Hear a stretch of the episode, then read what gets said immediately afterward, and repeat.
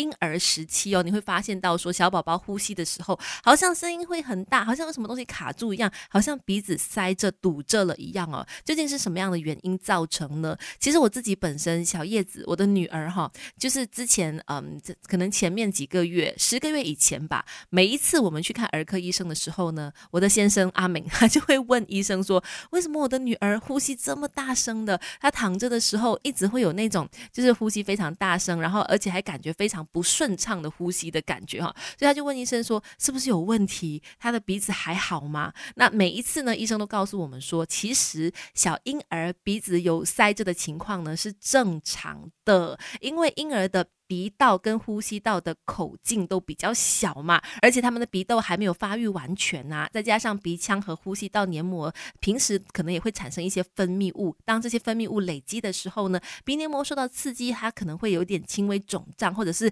可能产生一些鼻屎什么的，都可能让宝宝呢有类似鼻塞的声音，尤其是他躺着的时候呢，可能会更加大声。所以每一次我们在呃观察小婴儿，尤其是我女儿小的时候呢，她睡觉的时候如果声音特别大，我们都。会趴在他的旁边，一直在留意，说还好吗？还好吗？就特别的紧张。但是通过儿科医生的解释，让我们是放心的啦，因为这算是正常的一个现象。不管是当父母还是做儿女，我们一块做中学 Melody。亲密关系有小孩，尤其就是在婴儿时期的时候呢，父母常常会因为很多的状况而特别容易紧张跟担心。比方说，像我刚才分享到的，我跟我的先生就常常在 baby 睡觉的时候呢，一直在旁边看他，想说哇，他的呼吸这么大声，哇，他呼吸好像很不顺畅，OK 吗？他还睡得好吗？那其实透过儿科医生的解释呢，告诉我们说，因为他们的鼻腔啊，还有他的整个呼吸道啦，整个鼻窦啊，都还没有发育好嘛，所以呃，呼吸感觉上有一些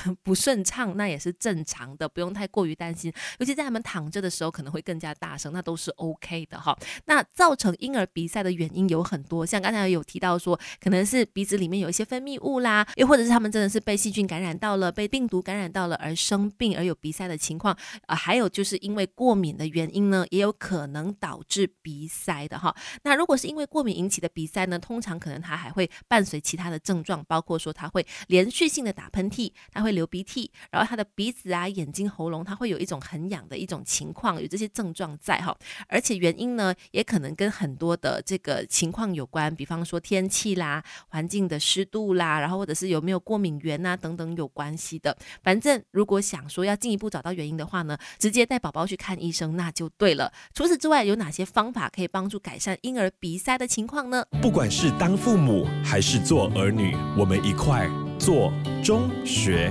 Melody。亲密关系。你好，我是翠文，继续要来说，当你家的宝宝有鼻塞、鼻子塞着的情况的时候，如何帮助他们改善呢？第一个就是你可以在宝宝睡觉的房间里面放一碗温水，去控制湿度，让房间的湿度可以呃稍微的提升。这个这么做的话呢，是可以帮助宝宝鼻腔里面的粘液分泌状况也能够获得改善。再来呢，其实还有另外一个方法，就是也可以在为宝宝洗澡的时候，透过在洗澡的时候、冲凉的时候的热水制造出来一种蒸汽的效果，去疏通宝。宝宝的鼻腔改善这个鼻塞啦，或者是他有流鼻涕的一个不舒服的感觉。再来，如果你觉得说宝宝的这个鼻子塞着的情况有点影响到他生活作息的话呢，可能可以问问看医生的建议，是不是可以使用吸鼻器哈。不过在使用吸鼻器的时候，可能家长就要小心留意你的手势喽，因为就担心说小朋友如果他第一次尝试他的感觉不太好的话，他以后就会非常的抗拒这件事情了。那如果说他的这个鼻塞情况不是太严重的话呢，不至于影响到生活作息。的话，